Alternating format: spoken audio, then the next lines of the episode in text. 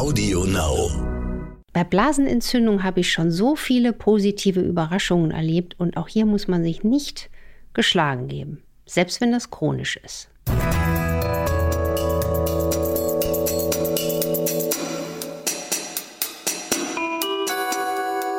Dr. Anne Fleck, Gesundheit und Ernährung mit Brigitte Leben.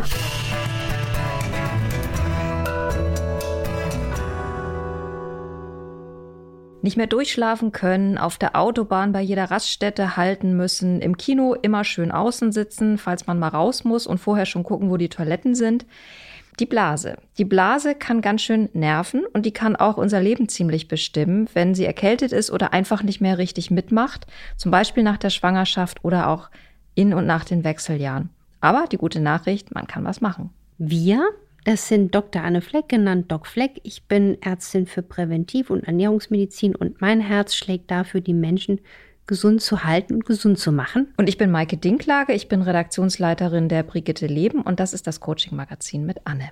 Reizblase, das klingt ungefähr so diffus wie dieses Schlagwort Reizdarm. Also es gibt viele Symptome, nervige bis schmerzhafte Auswirkungen und ziemlich unklare Ursachen. Anne, kannst du uns mal über die Reizblase aufklären? Also was steckt eigentlich dahinter? Also ich würde noch ein bisschen weiter nach vorne sogar gehen, Mike. Und zwar, dass man abgrenzt zwischen der Reizblase, das ist ja einfach so ein Harndrang, ich muss jetzt oft mal raus. Und dann gibt es ja auch die bakterielle Blasenentzündung, bei der man auch Harndrang hat und häufig raus muss, aber oft auch noch Begleitsymptome hat, wie zum Beispiel Brennen beim Wasserlassen, manchmal Blut im Urin oder auch ein bisschen übelriechender Urin oder Fieber. Also da ist wirklich angezeigt, mal zum Arzt gehen. Und dann gibt es ja auch noch diese Blasenentzündung, die auch häufigen Harndrang macht, aber die ohne Bakterien kommt, ähm, wie wir es zum Beispiel in unserer Folge mit der Mastzellaktivierung beschrieben haben, kann dann das auch ein, ein Zeichen sein, dass unser Körper und unsere Blase unterschwellig mit etwas zu tun hat. Und das muss gar nicht mit einer zwingend mit einer bakteriellen Infektion verknüpft sein. Und da appelliere ich immer an Menschen, die jetzt das Symptom haben, ich muss häufig zur Toilette, muss man natürlich sagen, geh auch mal zum Hausarzt oder zum Urologen, zum Facharzt und lass den Urin untersuchen, ob da Bakterien drin rumschwirren. Ob da überhaupt Bakterien drin, Richtig. drin rumschwimmen. Richtig. Und wenn, wenn jetzt keine Bakterien gefunden sind, trotzdem dieses Dann- Phänomen anhält, dann würdest du sagen, man muss in Richtung Mastzellaktivierung. Und auch Reiz, das ist dann so diese Reizblase. Wahrscheinlich ist auch die Reizblase ein Teil der Mastzellaktivierung. Das ist dann einfach ein Prozess. Die chronische Reizzustandsrevolution der Blase, das ist ähm, einfach auch eine Entzündung oft und hängt auch meistens zusammen, weil einfach mit, der, mit den Jahren da auch Schleimhautveränderungen passieren, der Beckenbogen bei Mann und bei Frau erschlafft, aber bei den Frauen vor allen Dingen durch einen Östrogenmangel, zum Beispiel in den Wechseljahren. Dann kann auch Sitzen, ne, wie wir auch uns halten, ähm, zu einer Reizblase führen. Und mir ist aber einfach wichtig, dass allen, die uns zuhören, wir einfach nicht versäumen, dass wenn jetzt jemand eine Reizblase hat, denkt, ach, das ist ja nur ein bisschen Reizblase, dass man wirklich auch immer mal einen ärztlichen Ausschluss von, von anderen Ursachen gemacht hat. Wird eine Reizblase chronisch schlechter? Also wenn ich die jetzt merke mit, weiß ich nicht, Mitte 50, ist dann davon auszugehen, dass die sich immer weiter verschlechtert oder können wir das irgendwie stabilisieren? Also aus meiner Erfahrung lässt sich da Gott sei Dank sehr, sehr viel machen. Ähm, Ich bin ja auch ein Freund der Ursachenforschung und da ist einfach zu sehen, dass oft auch eine Blase und Darm sind ja Nachbarn. Hm? Und das ist so, wie wenn der eine einen Kuchen bäckt und da riecht mal was rüber oder, oder und diese, da ist auch ein bakterieller Austausch. Also ich habe auch schon erlebt, dass Patienten, die ein sogenanntes Leaky Gut hatten, also ein Problem mit der Schleimhautdichte des Darms, auch häufiger Blaseninfekte hatten.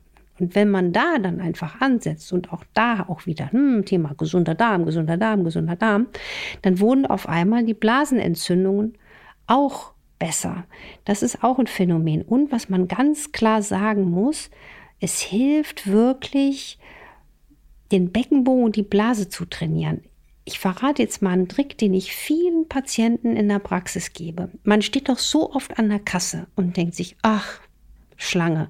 Habe ich früher gedacht, inzwischen denke ich, Mensch, du kannst mal eine Minute Atemübung machen oder du hast mal eine Minute für dich. Also ich will jetzt nicht sagen, ich freue mich über eine Schlange an der Kasse, aber dass man mal was für sich tut. Und man kann in dieser Minute beim Warten, kriegt ja keiner mit, kann man den Beckenboden trainieren.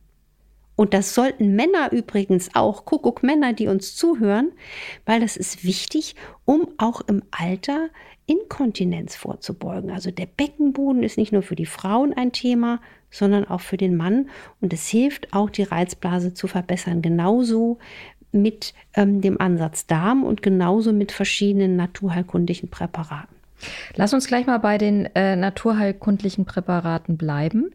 Eine Leserin hat gelesen, dass Kürbiskerne die Blasenfunktion stärken.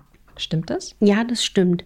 Also es gibt einige Sachen, die sich nicht nur bei Reizblase, sondern auch bei Blasenentzündungen bewährt haben. Die Kürbiskerne gehören da dazu. Ich finde die auch übrigens ganz toll präventiv, auch, auch meinen männlichen Patienten im Alter, auch ne, Prostata. Ich denke ja immer, Vorbeugen ist die beste Medizin. Also gern mal den, den Jungs schon ein paar Kürbiskerne ähm, ins Spätstück einrühren und sehr, sehr sinnvoll sind auch Extrakte, ähm, zum Beispiel aus, wenn man jetzt auch einen bakteriellen Befall hat, mit Beerentraubenblättertee, äh, mit Brunnenkresse, Extrakten, auch, auch Sonnenhutextrakte und was natürlich auch die Diurese, also die Ausscheidung über die Nieren und ableitenden Harnwege anregt. Das ist zum Beispiel die Brennnessel, aber auch sehr geeignet ist zum Beispiel die echte Goldrute. Und ähm, was auch interessant ist, was ich in Recherchen gefunden habe, ist das, und aus meiner Erfahrung auch bestätigt, dass Baldrian und Johanniskraut, was man ja manchen Menschen rezeptiert, um einfach entspannter zu sein oder besser einzuschlafen, dass dieser Entspannungszustand auch Reizblasenbeschwerden lindert. Das Stichwort äh, Goldrute kam auch von einer Leserin und ähm, die fragt sich, was genau hilft denn eigentlich an dieser Substanz äh, der Blase? Also was ist das? Also die, die Goldrute hat einfach verschiedene auch antientzündliche Eigenschaften und dieses Spülende, das ist einfach das Phänomen, dass dadurch auch alles, was zum Beispiel an negativen, an, an Blasenwänden anhaftet, das wird so ein bisschen, ich sag's jetzt mal, durchgekerchert. Und mir fällt jetzt gerade was nochmal was ganz anderes ein, aber das muss ich unbedingt loswerden. Und zwar eine Betty, ich glaube 94 oder 96, das habe ich mal irgendwo bei Facebook auf DocFlex sogar gepostet. Ich kriege ja oft auch handgeschriebene Post. Ich glaube, weil die Menschen merken, ich meine, ich kriege pro Tag hunderte E-Mails, deswegen an alle bitte nicht böse sein, aber das schafft kein Mensch, auch wenn man bis nachts um zwei arbeitet. Und diese Frau hat mir geschrieben, die hatte jahrzehntelang seit den Wechseljahren schwerste Blasenbeschwerden, also auch mit Entzündungen und der Notwendigkeit zur Antibiotikatherapie. Und die hat irgendwo mal einen Tipp von mir aufgeschnappt, Zucker, Milchprodukte, Getreide und vor allen Dingen Weizen zu meiden. Die wohnt in einem betreuten Wohnen und hat das dort wirklich umgesetzt. Und die hat mir einen so zauberhaften Brief geschrieben, die brauchte keine Antibiotika mehr. Also ich will nur sagen, es ist nie zu spät anzufangen. Und das hat mich wahnsinnig gerührt. Und das zeigt einfach, dass da noch eine Menge drin ist. Ne?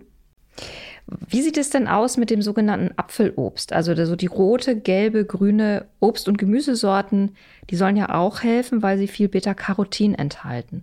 Und das soll die Schleimhaut der Blasenwand stärken. Genau, nicht nur die Schleimhaut der Blasenwand, sondern generell unsere Schleimhäute. Ob das in der Nase ist, ob das in dem Mundbereich ist, ob das im Magen-Darm-Trakt ist. Unsere Haut- und Schleimhautzellen lieben A- und B-Vitamine. Und deswegen ist es ein Phänomen, dass das ganz wichtig ist, für eine gute Vitamin A- und B-Versorgung generell zu sorgen. Dann werden nicht nur unter Umständen die Reizblasenbeschwerden besser. Und ein ganz charmanter Weg, einfach für mehr Vitamin A zu sorgen, man kann zum Beispiel auch Vitamin A mal im Blut messen, sehe ich auch. So viele Menschen sind da nicht so gut versorgt. Aber jeden Tag so ein Glas Karottensaft oder Wurzelsaft, ja, manche sagen ja dazu Wurzelsaft, ähm, das ist schon mal ein Anfang. Eigentlich muss man sich ja so vorstellen, eine Reizblase äh, spüren wir dann, wenn das vegetative Nervensystem einen Fehlimpuls schickt, nämlich sagt, ähm, bitte lehre mich, obwohl ich noch gar nicht voll bin. Ähm, müsste man oder kann man mit Ernährung oder auch mit Nahrungsergänzung auch direkt auf dieses vegetative Nervensystem einwirken? Also wahrscheinlich ist dann eher zur, zur Ruhe bringen? Ja, das finde ich ja so fast schon spooky, aber im schönen also positiv genannt spooky, dass ich Menschen erlebe, die sehr angespannt sind, sehr nervös, im Burnout oder mit Angststörungen, die ich über eine einfache Ernährungsumstellung und Optimierung der Mikronährstoffversorgung, also hier nochmal die Klassiker, Omega-3, Vitamin D, Heil-ABC der Verdauung. Also wenn hier Fragen sind, nochmal ein kleiner Tipp von mir, das Buch Energy, das Heil-ABC der Verdauung, wie man den Darm saniert. Und dass dann Menschen sagen, ich bin auf einmal entspannt. Und was ich ganz extrem fand, dass auch jemand, der neun Jahre unter schwersten Panikattacken litt, durch diese simple Umstellung davon befreit war. Und das hat auch auf alles einen Infekt, wie auch Reizdarmbeschwerden und Reizblasenbeschwerden. Und es gibt natürlich noch ein paar, ganz gezielte Tipps, die dann noch tiefer reingehen. Das ist die Gruppe der Adaptogene. Die haben wir hier auch schon mal ein bisschen angerührt, Maike. Das ist die Gruppe aus Ginseng, Rosenwurz oder der Schlafbeere mit dem schönen Namen Ashwagandha. Ja, und da merkt man einfach auch, dass das quasi das Vegetativum wird so ein bisschen eingestellt auf was zu viel ist, wird ein bisschen runtergetunt. Und B-Vitamine sind aber genauso wie auch eben genannt Johanniskraut, Baldrian oder solche Sachen sehr wichtig, um, um diese Kontenance und, und diese Ausgeglichenheit zu halten. Und allen Menschen mit Reizdarm, Reizblase etc., Reizmagen lade ich ein, wirklich in die aktive Entspannung zu kommen. Das klingt jetzt wie ein Widerspruch. Aber wir müssen lernen zu entspannen.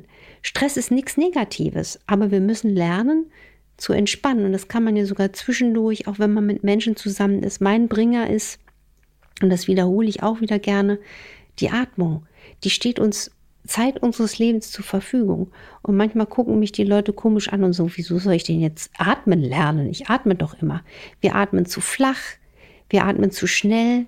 Und jetzt kann ja jeder mal mitmachen. Wir atmen jetzt einfach mal so tief ein dass der Bauchnabel an die Decke geht und dass wir uns vorstellen, wir atmen bis in die Blase, bis in das kleine Becken ein und sogar, das erzähle ich auch gerne oft Menschen, bis in die große Zehe. Also damit kriegen wir gleich eine unmittelbare Wirkung auf unsere Ausschüttung der Stresshormone und tunen das angespannte Vegetativum runter. Hast du denn noch einen Tipp bei akuter Blasenentzündung?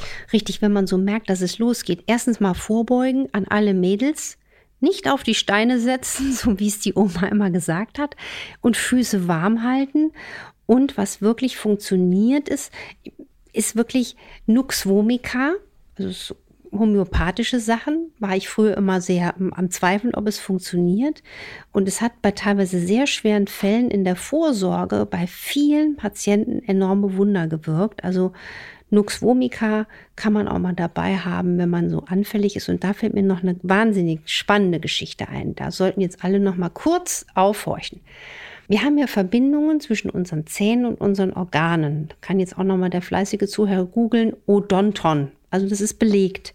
Und ich hatte mal eine junge Schauspielerin als Patientin, die immer wieder Blaseninfekte hat. Und irgendwann war sie bei mir und war Latein am Ende. Ich habe natürlich empfohlen, darmgesunde Ernährung, antientzündlich, Darmaufbau. Hm, hm. Und es wurde besser. Und ich habe sie aber in unserem Termin gefragt, sagen Sie mal, was ist denn eigentlich mit Ihren Schneidezähnen? Hat sie gesagt, wieso? Naja, die haben die Verbindung zur Blase. Und dann hat sich herausgestellt, ich habe sie dann zum guten auch äh, Umweltzahnmediziner geschickt, dass die da chronische Entzündungsherde drunter hatte. Und indem sie dann wirklich das in Angriff genommen hat, waren die Blaseninfekte passé. Und so hat jedes, also zum Beispiel auch Augen, ne? wenn jemand eine chronische Augenentzündung hat, dann denke ich nicht nur an das Auge, dann schicke ich auch meine Patienten zum Zahnarzt und sage in dem Fall beim Auge, guck doch mal nach den Eckzähnen und es passt. Das ist aus der traditionellen chinesischen Medizin. Nein, das ist wirklich aus der, entwickelt hat das Dr. Voll. Und ähm, das ist ganz, ganz spannend und ich finde es so bedauerlich, dass ich diese Sachen jetzt nicht an der Universität gelernt habe. Aber es gibt sehr, sehr erfahrene Zahnmediziner, die das Gott sei Dank wissen und die dann auch wenn Sie einen Eckzahn behandeln und der Patient über Augenbeschwerden klagt und umgekehrt, wenn der Schneidezahn kaputt ist, die dann auch mal fragen, wie geht's in Ihrer Niere? Und deswegen ist die Gesundheit des Mundes auch wichtig für die Gesundheit der Blase. Ich finde, das hört sich so an, als würden wir darüber mal eine ganze Folge machen. Genau, Tatort Mundhöhle. Genau, so ist es. Das machen wir. Ja. Was ich mir wünschen würde. Ich wünsche mir, dass sich die reizende Reizblase mit dieser Folge für viele auch verabschieden kann. Das hoffe ich auch sehr, dass wir euch ähm, geholfen haben, gut informiert haben mit dieser Folge und auch ein bisschen unterhalten haben und Atemtipps gegeben haben. Heute war von allem was dabei. Wenn das so ist, dann folgt uns ähm, auf Audio Now und auf allen anderen Plattformen und schreibt uns gerne eine Bewertung bei iTunes. Und wenn ihr Fragen habt, schreibt uns gerne auf infoline.brigitte.de. Nächste Woche haben wir uns wieder einen bunten Mix vorgenommen. Und zwar das Bündel verschiedenster Themen, was wir immer so gerne Wundertüte nennen. Das sind eure Fragen und es wird definitiv nicht langweilig. Wir sagen Tschüss. Tschüss und macht was draus.